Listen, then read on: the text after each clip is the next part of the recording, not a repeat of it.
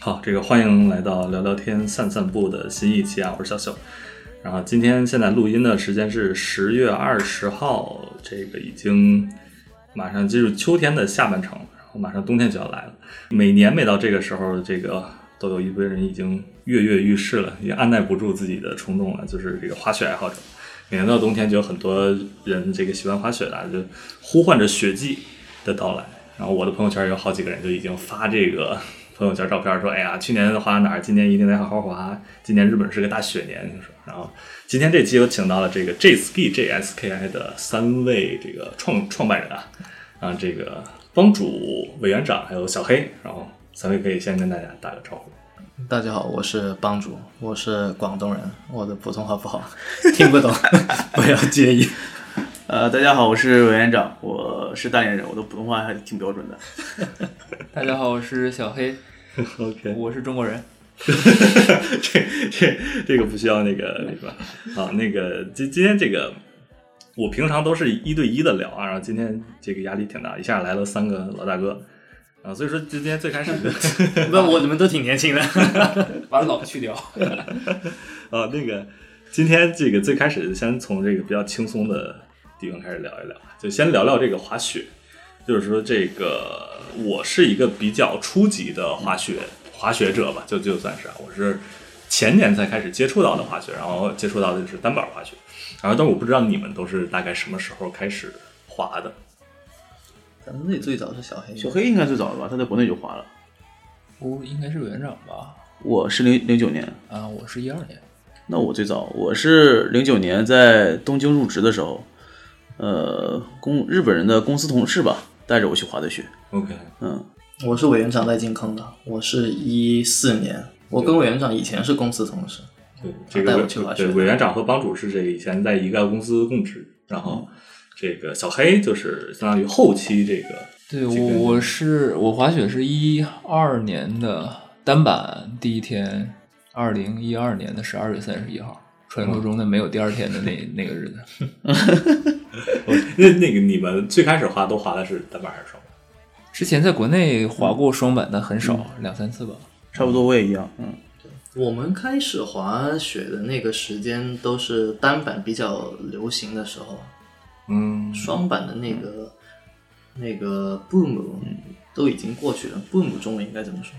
呃，潮流，潮流吧潮大概流。对对我我觉得也是，就我是前年才开始滑的嘛，那时候，呃，当时这个崇礼有一个雪场，那个万隆，嗯啊，对对，他是那个对大学生免费，那时候我还上大嗯学，然后我们那几个同学就凑合商量商量，说免费好好去滑一滑。那当时去都说单板，当时可以选那个双板或者单板嘛，但是大家都觉得单板比较帅。然后那时候好像滑单板也人也挺多的，对，对，而且网上教学视频也挺多，所以说我最开始接触的就是单板。我那个时候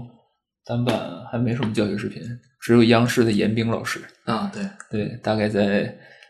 大概在零八年、零九年拍了那么一套，现在 YouTube 上搜还能有那个特别特别古老的，应该是在哈尔滨拍的一套单板的教学视频。嗯，就是嗯，基本上你就搜央视单板，基本就只有那一套。嗯，那个时候只有那个。对，所以说你 们但相当于这个真正开始进阶的滑雪都是这个在滑单板。对，对，对，是的，嗯，但当时，比如说当时你们是怎么学的？是自学吗？还是就是找教练？啊我是自完全自学。那个当初日本人带我们去嘛，他也不教，就把你带到雪场，拉你一下，把你让你站起来了，然后就不管你了嘛。嗯，那一整天，后来我就和我的另外一个日本同事两个人，就一直在一个坡上，就那么一个缆车来回来回的，就是从坡顶上摔下来，然后再爬上去，再摔下来，这样。就日本人反正是不管，后来就慢慢摸索了，看别人怎么滑嘛，自己就慢慢能站起来呀、能退坡啊，能换刃，就一直到一直到我小黑，我是一八年认识见见到你的哈，一没有没有一七一啊年一六年，一一五年，对对，一六16冬年认识对一六年春16天，年对，一直到一六年见到小黑之前，我还不知道滑雪这东西是需要学的，就是没有，其实是小黑其实是我的第一个滑雪老师，其实，嗯，其实我们以前见过滑藤好的，但是不觉得就是身边的人可以滑成那样子。对，就第一个见到身边人能滑成像专业级那样子的就是张小黑。就是在认识他之前是没有过对滑雪还要学习的这个概念的，其实，我完全那我就说说我吧，对对对， 小黑小黑讲讲。 我完全是自学的，哦，OK，就是看视频，然后呃那个时候没什么中文的视频，就当然当然入门的时候那种，比如说刚刚换刃啊什么这种正常推坡的视频，就是刚才我跟你说的那个那个央视的那一套。但是再往高一点，比如说你想追求一些技术上的东西的话，中文的资料几乎是没有的。嗯，然后那个时候刚开始国内有滑雪论坛，呃，当时双板比较多的集中在一个叫绿野的一个论坛上，然后单板的话有一个论坛叫单板地带，嗯呃，就是现在 Go Ski 的前身， ，OK，呃，就是可能说 Go Ski 大家都现在可能都知道，嗯然后呃，包括它也是就是呃冷杉系的嘛，然后那个时候就在这个论坛上，然后有很多也是国内的一些圈子里的嗯一批人吧，嗯，其实人数并不很多，核心的话可能也就是那二三十个人在上面讨论各种技术，然后那时候就跟着他们帖子学， OK，那是你那时候你是在日本是吧？我在日本对，然后在日本就跟隔着这个，对对对对对，然后会跟他们分享一些日本这边的情况，嗯因为那个时候刚开始有一些国内的圈子里的朋友把日本的视频扔到论坛里，他们就觉得，哎，这个原来，比如现在已经可能热潮已经渐渐退了一些的这种日式的刻滑啊什么的，嗯那个时候就大家都不知道还能这么滑，啊都嗯是觉得，因为那个时候大家对单板的认识都还是欧美那种 U 池啊，然后公园儿，呃嗯嗯要么就飞包儿，然后转圈儿，对，然后一直觉得刚开始觉得那个东西离我们非常远，因为本身受伤几率比较大，然后大家可能尝试的人也很少，更多是一种专业级别的这个运动员级别的东西，大家的印象里。嗯但是真正感觉这种大众滑雪，好像我也能滑成那样，是以大家刚开始看一些来自日本的这个，那个时候就平见和德，然后呃赤库博之，然后这些人的中本优子、松本卓，松本卓是后来了后来啊，中本优子当时女孩儿看的都是看这些人的滑行视频，都觉得哎还有这种滑法，然后就开始，当然也没人教，就开始去分析，呃，但是日式的这种刻滑，说到底其实是从就在技术上，其实跟这个单板硬鞋，就是竞技比赛的这种呃大回转啊、平行大平行大回转啊，或者超级大回转这种技术是很像的，嗯也是前向的站姿嘛。然后就论坛里开始有一些这专业队退下来的前辈，他们会从硬鞋的角度给大家讲一讲这个发力是怎么回事儿，他们为什么能滑成这样，然后去分析这些日本的滑手用我们正常的软鞋也能滑成这个状态，是是，反正就跟这些帖子上学，然后网上发自己的视频，然后让大家帮你看，那个时候就是一非常浓厚的学习气氛。嗯，就像相当于一个滑雪学习小组，其实对，基本上就是大家，呃，有几个滑的挺好的，现在也算是老前辈了，呃，也挺多，现在也都不怎么滑了。但是那个时候，反正大家都是，嗯，就讨论的气氛还挺认真的。嗯所以说这个日日系的这个滑雪风格，最开始对这个国内的这个单板起步还造成了挺挺深深远的影响的。对，那个时候其实，其实现在也有嘛，但是那个时候非常，呃，多的是大家都会争论这个欧美系怎么滑的，然后日式怎么滑的，嗯都一定要给一个标准，然后一定要大家一定要分门别类的，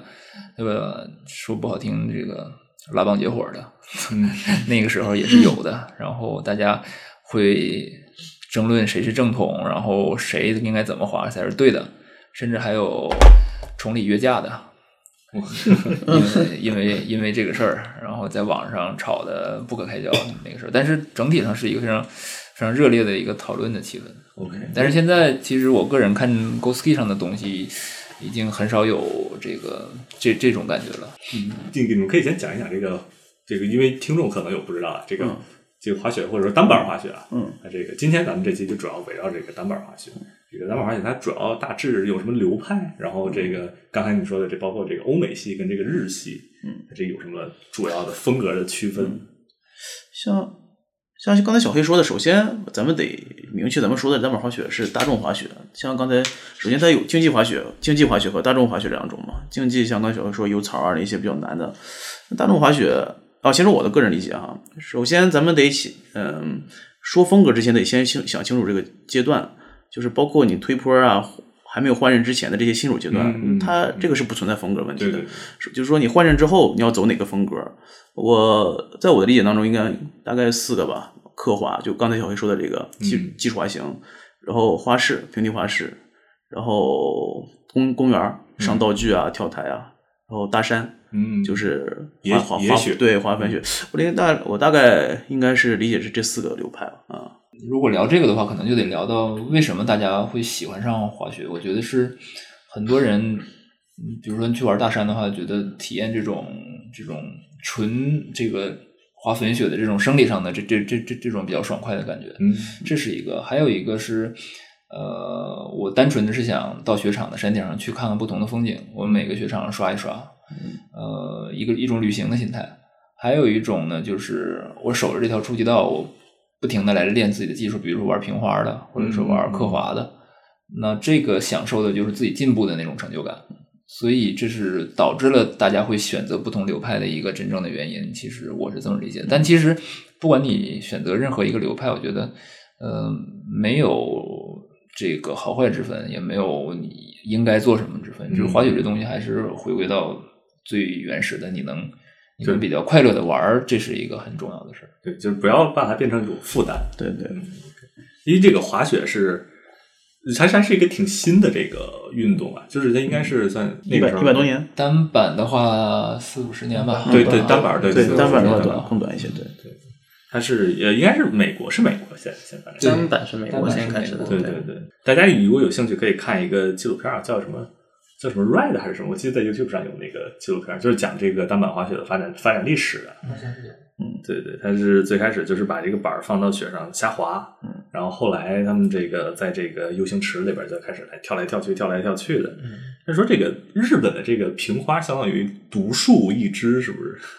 我不知道，因为好像在这个欧美圈里边儿，他们不太这个像这个日对本的雪场里边儿大但家是以转整圈体儿。的整体的滑法都挺特别的，包包括括刻刻滑滑也也是是挺对特别的。日本刚才这四个流派里，刻滑跟平花可能是呃针对日本来说的，嗯只有日本才把它细分出来。对嗯，就是日本人做什么事儿都喜欢喜欢钻研，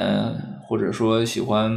呃把一件事做的比较极致嘛。所以他们在呃，你像刻滑的话，在欧美也有相应的，因为 carving 这个词本本本身，我们翻译成刻啊滑，呃，其实就是本身欧美也有这个概念，但是他们更多的把它这个归结在一种，比如说 free run 啊，或者这种全全地形啊、全山的这这种滑行风格里面，里面的一项叫 carving，一个技巧，对，嗯一个技，嗯巧，这是一个技术。然后日本人呢，把它发展成了一种一个流派或者是一个比较完整的一个体系吧，嗯啊呃然后在里面也会加一些花式的动作，嗯、就再细一点儿的往后发展，可能叫叫刻花儿，刻画，对，就在刻滑高速刻滑里面加一些平滑的动作嗯，也有英文词叫叫 run trick，哦，嗯，这是一个，也是这几年开始发展起来的一个流派，但总体来讲是很新的运动，就是都是在不断的发展的，不断变化的。我我理解的这个刻滑嗯就是转大圈儿，然后摸摸雪是吧？那个啊，对，大多数人理解的都对都对是对这个。对。其实外摸形雪还真不外是形主要的确目是的这样的对对对，是外形是这样的，但其实并不是为了去摸雪。嗯，对，就是实际上是它那个雪板那个两边那个刃儿是要走刃儿是吧？对对这个对刃儿对要对刻到雪里，对所以对叫这个刻滑嘛。对对，然后这个，但是现在日本这个平滑大家都滑的挺清楚，但是说是刻滑，它是需要那个好像雪地很结实，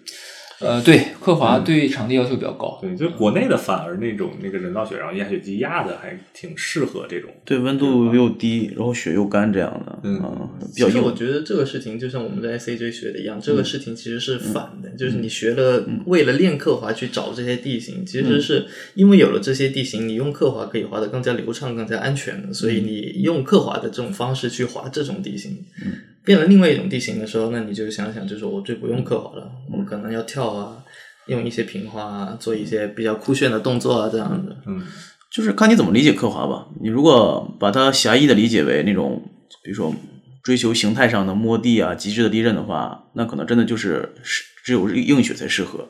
如果把力刻滑更广义的去理解，就是追求更极致的滑行啊、更安全、更稳当的滑行的话，那其实它可能对雪并不是那么跳，而是更要求你在各种地形当中能都能够更好的发挥你的滑行技术啊。其实，所以说这种是情况下，就软雪其实也是可以磕的。那这个我还有一个一个比较想问的问题啊，这个滑雪的时间它到底是按这个年数说比较好，还是说这个这个按天吧， 非非常 好，这个问题真好。对这嗯个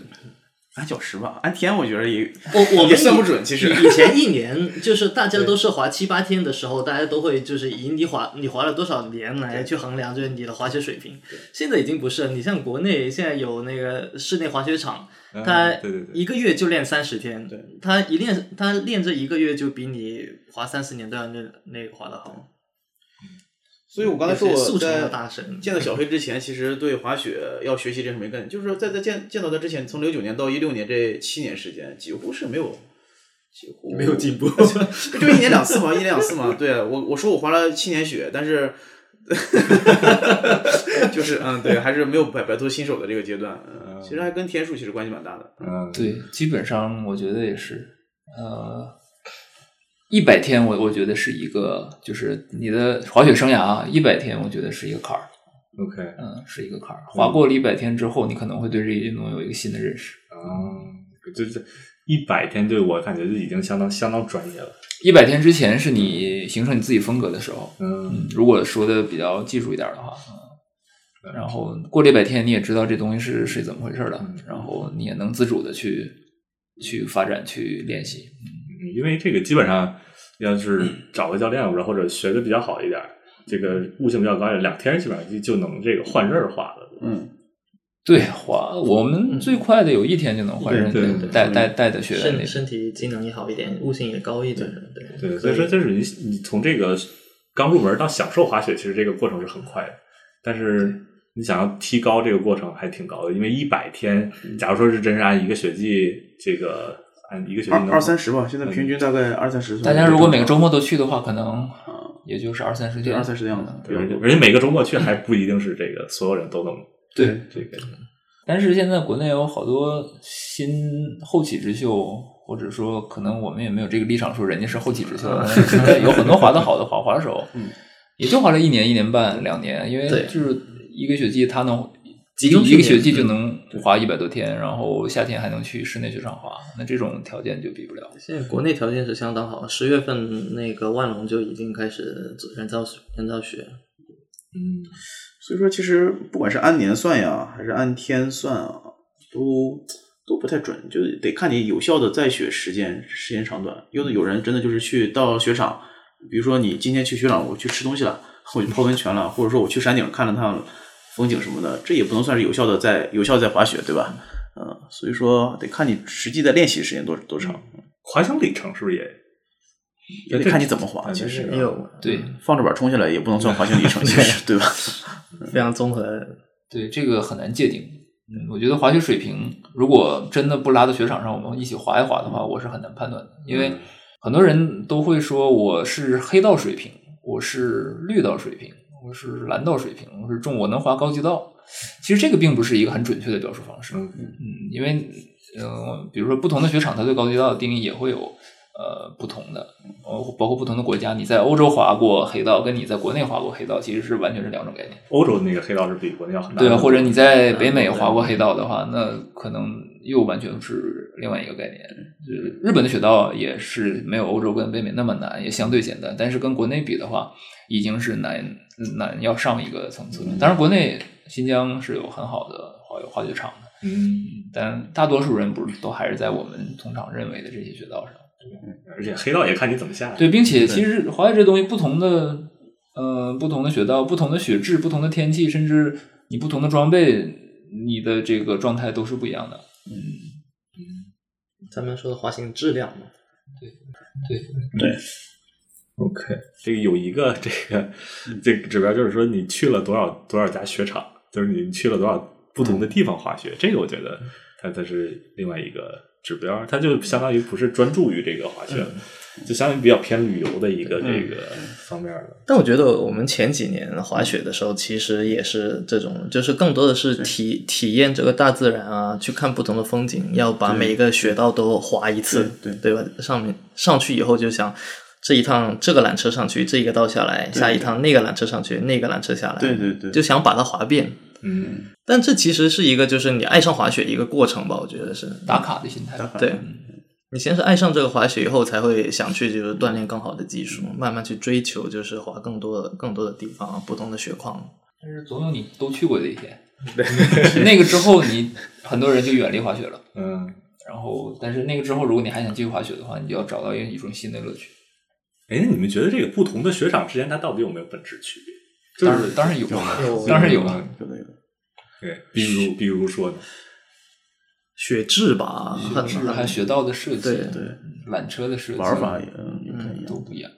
比如说，我们如果啊那个想去滑野雪，想进的话，那肯定去找的是卡古拉，对吧？嗯，非常简单、容易去到的一个野雪资源。如果想练刻滑的话，可能我们会选择长野的，像车山啊，可能像呃乌龙啊嗯更远一点武龙啊，对这种地方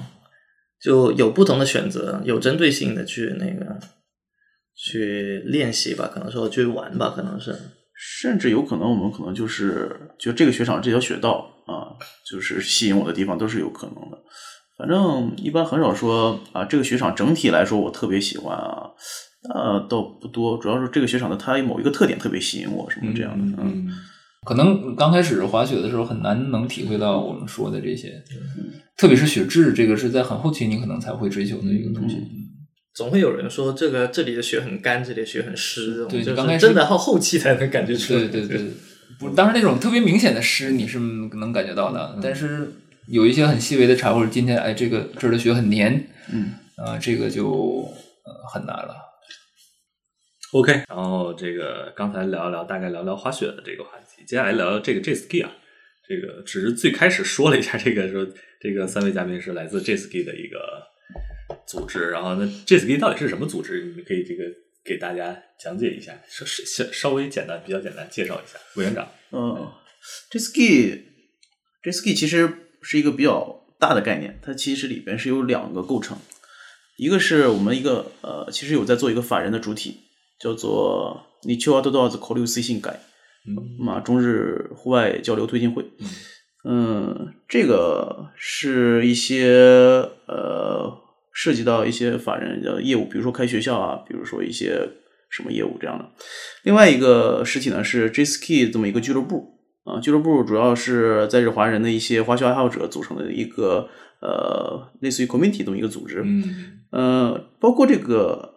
法人其实也是从这个 J Ski 的这个俱乐部呃诞生出来的，是从它孕育出来这么一个法人。嗯我们一开始在二零一五年成立 J Ski 的时候，呃，就是要成立一个同类似于同好会这么一个组织，大家能够一起玩一玩啊，嗯，一起去滑雪啊，一起去看风景啊，或者一起学习。然后这个俱乐部慢慢慢慢做大之后，我们发现从这个俱乐部开始有一些事情我们想做的更多一些啊，比如说在中国和日本之间，在滑雪这一摊儿上能够做出一些更有意义的事情。嗯那这些事情我们可能以一个民间组织，一个呃一个没有法人实体组织去推进的话，可能会遇到一些阻力，就成立了一个法人，然后嗯对，然后就出了这么一个法人。现在但是法人出来之后，我们有一些可能会涉及到一些有金钱上业务的事情，我们会用法人去做，但是我们的俱乐部还是我们的最本质的东西。我们包括推广滑雪运动啊，然后让大家爱上这些这项运动，这件事情还是在我们俱乐部为主体去去做，包括组织大家出去玩啊什么的，帮助大家谋一些滑雪方面的福利什么的。 ，OK， 刚才刚才这个说法非常官方啊，不是这个一会儿就得回去之后直接给剪掉。但其实也是的，就更加轻快一点。就是一开始的时候，其实就是想，呃，爱好滑雪。当时我我和委员长身边都没什么滑雪的人，其实都很少，我们都不认识滑雪的人。但是自己很一四年开始一起滑的嘛，我俩是对对，就很喜欢滑雪。一一开始上去以后，特别我是广东人，我一上去以后就觉得我好喜欢这个运动。那时候就觉得好想就是多认识一些就是会玩这个东西的人，而且就看到别人滑的好了以后，你也想就是我也想滑的跟那个人一样，然后也找人去拍视频啊，然后一起去不同的雪场去逛逛，就像你刚才说的那种，去不同雪场去打卡这种。嗯，一开始是这样子，比较可能比较浪漫的想法嘛。慢慢后来就是呃，一六年认识的小黑了以后，发现哎，原来身边也有能滑的这么好的人。就以前是觉得这个东西可能是比较远啊，就是能滑的好、能刻滑、啊这种可能是比较远的。然后后来发现，哎，原来身边的人也能滑成这样子，就慢慢开始有这种奔着嗯技术吧、技能吧。去做这种想法，然后那时候就开始会去教一下身边的人怎么滑雪啊，怎么上手。那时候其实我们都不是不是很好，特别是我跟委员长两个人，其实当时的滑雪滑雪水平都挺一般的，其实当时。但是到后来，呃，经过小黑可能锻炼了一两年以后吧，已经就开始去考这个 SAJ 的考试啊，一呃二级、一级这样子一步一步通过，然后慢慢从那里开始，我们才把这个教学这一块做起来，最终发展成现在就是有这个 J Ski 的法人吧，应该算是。 OK，就是所以 J Ski 这个大致的这个小组织成立呢，就是在一五年。一五年十月份，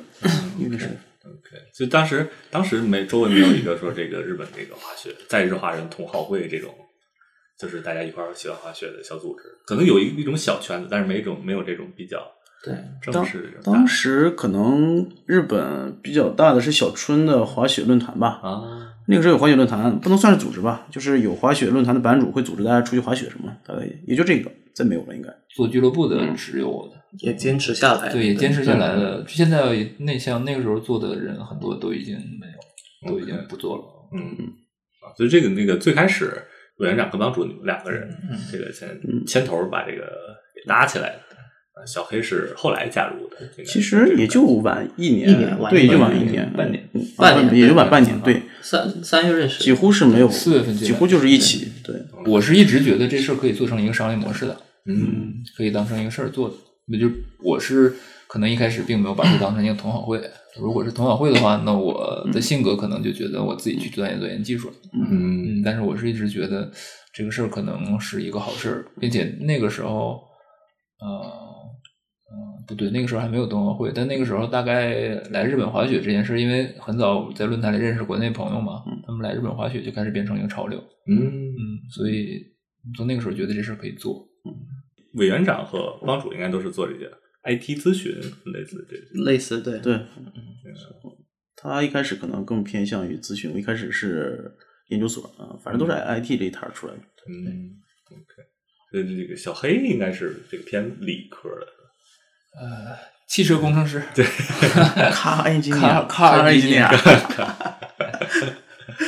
你反而是这个最先跳出来，是吧我对来对对这个对对去了全职做这个事儿。对对对，我本身是那种这个事儿，我要是不喜欢干的话，我我一天都干不下去的那种性格，嗯所以最早出来。你当时是我辞职最大的动机是，呃，北京冬奥会成功了，啊，申办成功了。一七年的七月末八月初吧，可能那个时候正好在外面玩儿。八月份日本不是放假嘛，嗯那个就突然觉得这个时不我待，嗯我再不出来的话，奥运会都要开了。 ，OK。那你对这个原来这个工作，你这个这个汽车工程师，那你看起来怎么样？是不是也没什么留恋？ 嗯但是当时选择汽车这行也是因为对汽车也是有很大兴趣，嗯也是很喜欢。但是实际上很多事儿都是，呃，好多人说嘛，你真正把兴趣当成工作了，那可能你就不会喜欢你的兴趣了。这件事在汽车上对我来说是有效的，但在滑雪上对我来说是无效的。嗯啊、这是挺有意思的。嗯，因为毕竟有以前也是这种大公司里面，你就是一颗螺丝钉，你看不到汽车的全貌，你在做的就是平时那点事儿，嗯、然后，呃，可能，可能你还没，你心心念念的一个产品还没呃生产呢，你就被调到别的部门了，或者被调到别的项目了，可能这个嗯我就觉得什么事儿都做的这个半途而废的，就觉得没什么意思。当当时你你辞职这个时候，我要全职干这个，这委员长跟帮主你们两个什么反应？其实我们都还没完全看到当时这个 j s k 的呃这个商业化应该走什么路线。嗯，其实当时十分需要有一个人就是辞职出来，去把这个事情给撑起来。那个时候小黑就站出来，其实是，嗯，如果当时没有小黑这样站出来了，可能我俩也没有就这么大的魄力说啊，好，我就要辞职出来做。对，因为创业这个事儿，特别在日本，比如说我们现在很多客户、公司也好，客户也好，他是很在意你是兼职做还是全职做这件事儿的。嗯，就是你如果说我现在一边儿在有自己本职工作，然后一边儿也呃因为兴趣，然后再搞这些副业的话，那跟你全职出来出来做这是两种概念，在他们看来啊，所以呃，就是他会认为你是职业的，他会认为他可以把这个他们的项目交付给你，嗯那其实还是我们做起来是有这个感觉的。这个，因为你们都是喜欢滑雪，然后才决定做这个事儿的嘛。那你会不会觉得说，这个他因为做一个公司，这个创业，它实际上过程中是跟滑雪其实关系还相对没什么关系的，或者相相对靠的比较少一点。所以这个刚才小黑说那个这个这个定律对他对他没有什么效果。如果细分到每一项业务、每一个小项目的话，肯定会有这样的，嗯就是和滑雪没关系的肯定会有嗯。但是所有的业务都是从滑雪这件事儿来的，所以说我们的工作和滑雪相不相关，总体来说肯定是相关的。嗯不会因为说这件事儿真的做的和滑雪没什么关系，会就不喜欢，因为毕竟盒儿在那儿嘛，就是嗯，滑雪起步的，但是的确啊，嗯就是把这个东西变成变成一个法人商业化了以后，你滑雪的时间也变少了。对，对，你有些时候变成了司机啊，有些时候变成管账的。很烦的事情确实会有，对，我们觉得，我们觉得可能大家看我们有更多的时间去滑雪了。比如说，我可能去年、前年、再前年这三年，连续每年都能滑一百多天。嗯，但是呃里面有多少时间是有效的呢？对，对吧？你是不是在呃，比如说带学生，或者是比如说你在组织活动这种时候，并跟我们自己成天，嗯，就是我滑雪前几年的时候那种一一天从早上六点早场到晚上九点半晚夜场。然后每每每一分钟都在练习，跟那种是完全不一样的，还是有有改变。带带学生这都还算好的，你有的时候呢坐在家里去查旅行路线啊，做计划什么的，这真的看着感觉就跟滑雪一点关系没有。 带学生这还但还但是是在我的学其学实一其实上，目标是对目标是一样的嗯还是就是以后能能免费滑雪。就是延延迟享受，对，延迟嗯享受， 但我当时觉得，但我当时挺挺怎么说，挺 enjoy 这个做计划这个过程，嗯嗯，因为有一些滑雪的目的地，你总有一些新的发现。嗯对嗯对，就是这个活动还蛮频繁的。对对你对想对，一次活动四五十人，然后大家朋友带朋友，慢慢慢慢就起来了。第一个一开始还蛮挺慢的，一开始我们有第一个五百人群的时候，可能要到一八年才有的，三年了吧？差对不多对，三年。嗯后来我们有第二个、第三个的时候，就一下子不到一年时间，一下子就起来了。爆炸就式嗯，对，有一个核的时候，这个发展长肉就就很快。对，像我们当我们 j s k 其实每年会有一个口号，就是今年的这个主题是什么？我们活动俱乐部活动主题，我们 j s k 第一年的口号就是让你的滑雪不孤单。那个时候吧，虽然有点土啊， 那当时想法就很很单纯，就是想把这些大家都自己在自己在玩，喜欢这项运动，但是又找不到同好同好的人，把它集集合到一起。嗯然后后来慢慢慢慢的，我们就会加入一些新东西。像我们第二年是因为专一所以专业，然后接着是认真滑雪，然后接下来是一起一起野去滑野雪。像今年又有科朗的这个活活着滑下去什么的，这样、嗯就每年会会有一个主题，会告诉大家，呃，带动大家今年是奔着什么方向去滑什么的。对， jet ski 除了这个滑雪，它这个飞雪季的时候还举办这些户外活动，很多活动主要是靠这些活动维持着这个大家这个这个微信群大家这个社群的互动。对，互动是靠这个，倒不是靠这些来维持运营，主要对是对对靠对维持互动。对，主要是喜欢这种滑雪的人，喜欢山的人，慢慢就会走向去爬山啊，要不就下海啊，就是慢慢就会更多的去接触大自然。其实，所以我们其实也很自然。我觉得两三年之前开始去爬富士山，然后开始去冲浪，然后包括今年去了挺多白马那边的山爬了，然后爬了偃月。嗯，对我我个人的这个观察也是，就是这个基本上只要喜欢滑雪的，或者说只要喜欢某一项户外运动的，你去看他的朋友圈，就是各种的这个户外运对动，。这是是滑雪的人都五毒俱全。 对，就是我我自己给加的，基本上新加坡这个，假如说滑雪，基本上滑雪这个爬山、攀岩、潜水啊对吧？这个冲浪、冲浪对这个各各种这个不马拉松是吧？对对，很厉害，也挺多马拉松的。我们群里面，像咱咱们分群，像我们主群其实是综合群嘛，以滑雪为主的综合群。嗯嗯我们还有冲浪群啊、攀岩群啊、登山群啊、羽毛球群啊、滑板群啊，就这些。其实还有一些分小分支，大家会对对对，我们并不是一个滑雪俱乐部，对嗯是一个户外俱乐部户外的俱乐部，嗯以滑雪为起步而已。啊，对对，这个就是我感觉就是每个。这几个运动啊，就只要你只需要一个起步点，然后你接受这个起步点之后，这个户外你就慢慢越来越，就跟像对帮主刚才说的，你就就慢慢对走向大自然了。因为我一开始是一个特别宅的人，啊我是特别爱打游戏、爱爱看动画的人，其实是。嗯，倒是跟委员长学开始那个学滑雪了以后，慢慢走出来的，其实是。 OK，对，就从很多地方走了出来。对我，我觉 得，可能很多人的心路历程都是这样子的。其实，那这个，那就说回这个 JSK。哎，对，你们你们三个人这个在这个公司里，这叫角色分配。角色分 配。角色分配，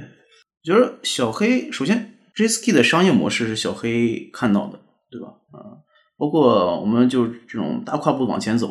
就这种很有中国式的这种创业风的这种，啊、这是小黑，这是小黑带进来的。话怎么这么官 方？ 不是真的，真的就就这种，这这个这个风，这是小黑带进来的。小黑负责拉着你往前跑，小黑负责拉着你往前跑。然后就这种比较细致的东西啊，包括设计，包括管理啊这种东西，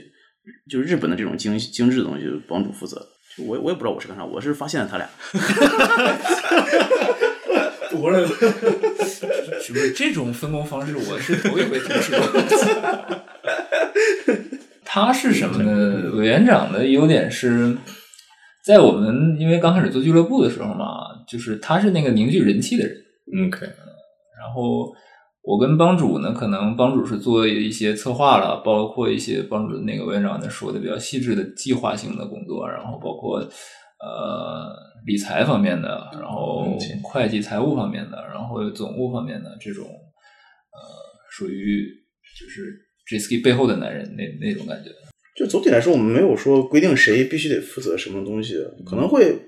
大家这某一个项目你接过手了之后，就会你一直主要负责做下去，但是说也不会说另外两个人就说这个就得你做，或者嗯不会这样。我们可能更多的是谁遇到了谁正好赶在这个时间点在做这件事儿，那么谁就一直做下去，很少会有推把什么任务推给别人，或者把什么任务自己强迫揽过来这种事儿，应该也不太不太有，对对对， 挺自然的吧？我觉得就是这挺自然的，这个嗯对分，工挺自然的。这嗯可能并不是一个大多数创业团队的一个状态，但是反正那 主要是因为咱们没钱分，所以说大家不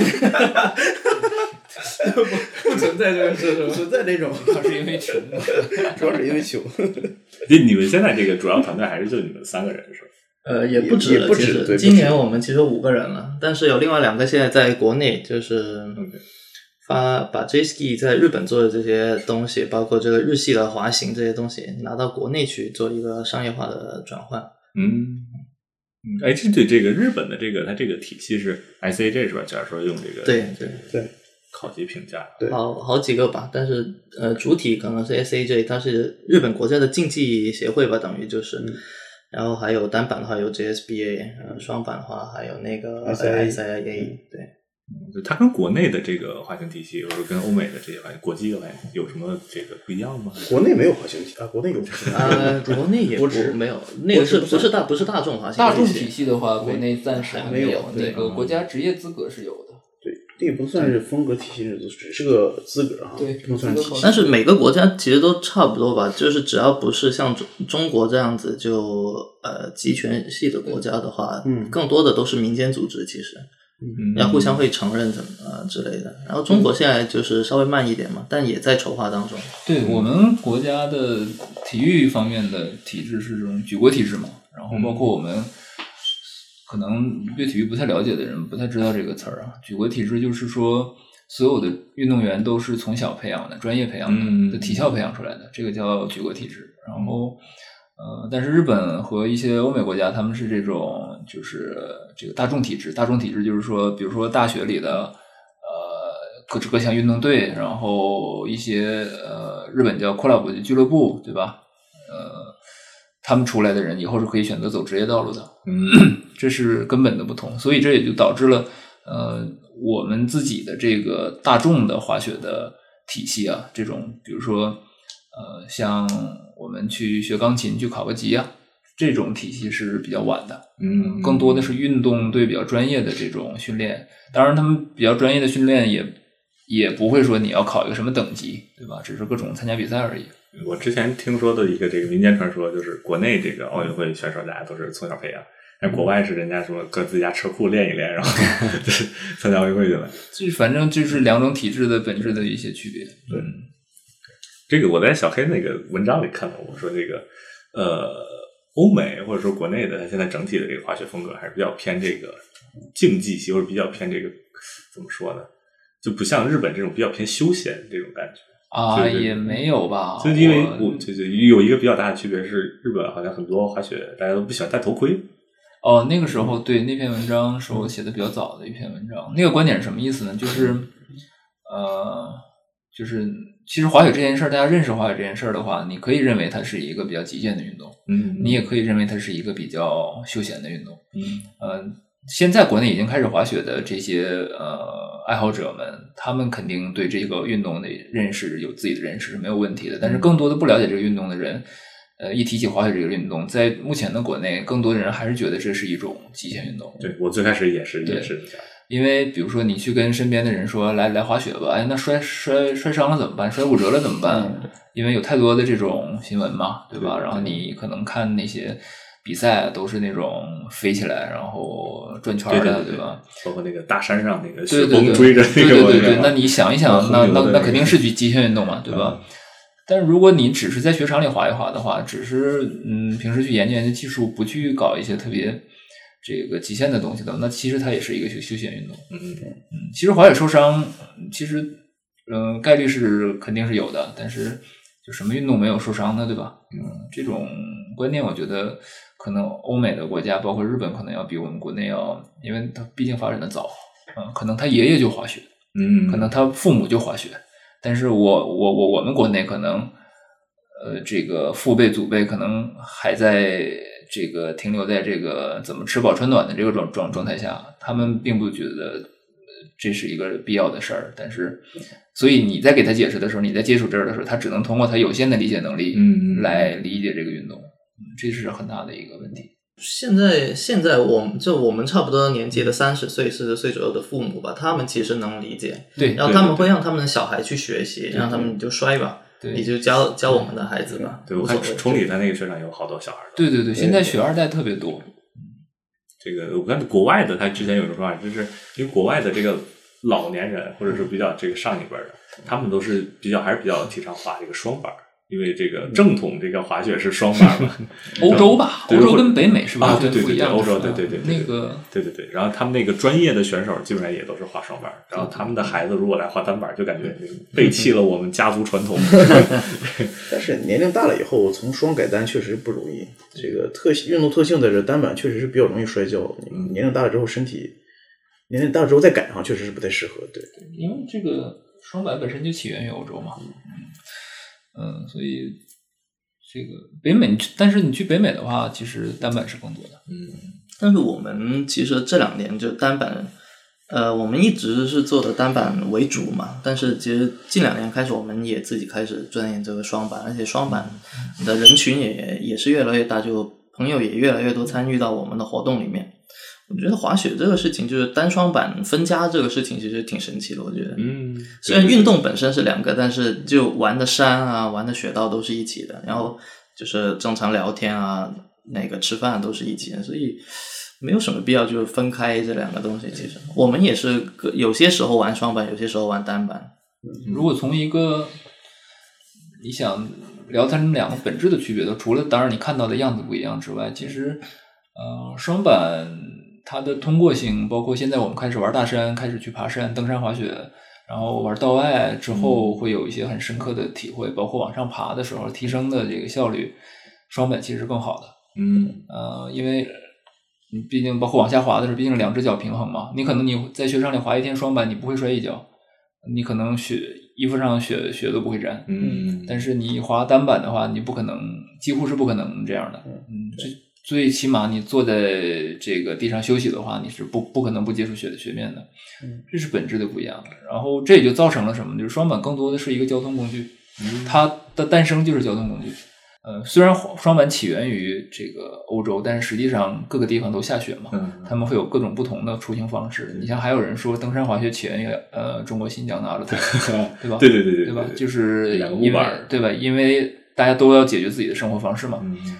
单板最多的是更多的是一种玩具，嗯它的诞生就是个玩具，嗯，所以这是最本质的不一样。就是人在追求玩这件事上是不遗余不遗余力 的，他只要发现一个有意思的点，他会不断去开发它，不断去开发它啊。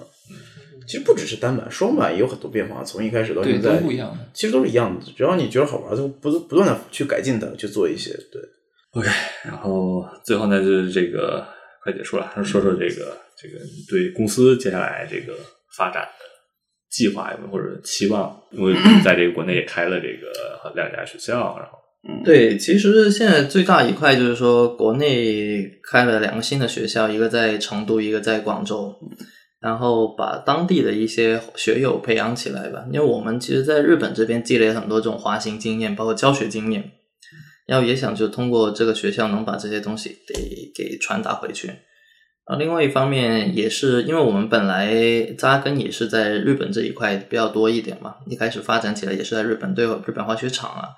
包括这些呃滑雪的资源比较熟悉一点，嗯也希望就更多呃现在在成都、在广州或者其他地方吧的学友能够通过我们这个组织能了解到日本滑雪的更多的资讯，能来到这里来亲自的去体验一下，就是滑雪是这么一个感觉。嗯可能如果说商业模式的话，就比较细，比较就希望能够 JSK 这个品牌吧，能够这种 JSK 这种 JSK 文化或者 JSK 品牌能够被打造起来，能够被人记住，这个是我最想以后所希望能够发展的方向。类似于比如说我们现在合作商这个叫做 Murasaki Sports，它虽然是一个零售商，但其实它向大家传达的是一种生活态度。嗯啊，这种 light as life 这种态度。我们也希望以后 JSK 是向大家传达这种文化啊或者生活态度。大家有什么时候会想到 JSK 啊？是这是这样的一种生活方式。那具体至于到底来买买我们什么东西的话，这个可能都没有那么特别的纠结这件事情。嗯，这最后可以说说这个我们来在 Xbox 现在有这个活动啊，嗯，这个十月二十三号到嗯十月三号，十月哦三号，哦对，这中间有这个特卖会，然后 Murasaki Sports 会那个打折，然后嗯我今年也在这个 Murasaki 对 Sports 买了这个装备啊， 这个呃这个应该是二十几号就过去取，这今年已经啊，大家如果有兴趣。这个把这个嗯雪季的第一套装备可以买起来，或者说这个换季的装备，对对对，每年都会有。嗯，你们觉得这个装备，这个这个滑雪是必须还是有一套自己的比较好？有一道对不对比较对，另外，如果你问我们对装备的看法的话，你可能问这三个人会有三个不同的答案。但是其实我们三个是有共识的，至少在新手那边是有共识的。我们推荐新手至少能够有一套自己能够入门的装备，因对为尤其是很多人会来问我们，我第一次滑雪要不要买装备？嗯我都会告诉他，你买一套，体验是不一样的。有人会觉得啊，我第一次滑雪，有可能以后不喜欢了，有可能就是因为你没有一套自己的装备，获得了不好的体验，以后不喜欢了，真的是有这种可能的。我们都会推荐大家，新手装备也不贵，买一套啊。嗯对，要不然你去几次租的钱也都出来了。嗯，所以还是有一套自己装备比较好。这个但大家这个积极购买啊，这个 Murasaki Sports 的这 个深田深田小川嗯小餐厅，小川町对。然后，如果大家今年就是真的非常给力的话，我们可能会，比如说每年都会跟他们继续谈，能不能再给我们打点折？我们都是嗯经经过上一年有过这些这个大大家给给力的这个表现之后，我们再跟他谈，明年可能会有更诱人的折扣。嗯，OK，好，那这个今天就差不多到这儿，好的，谢嗯谢谢。好，谢谢，哎大家再见，拜拜。拜拜。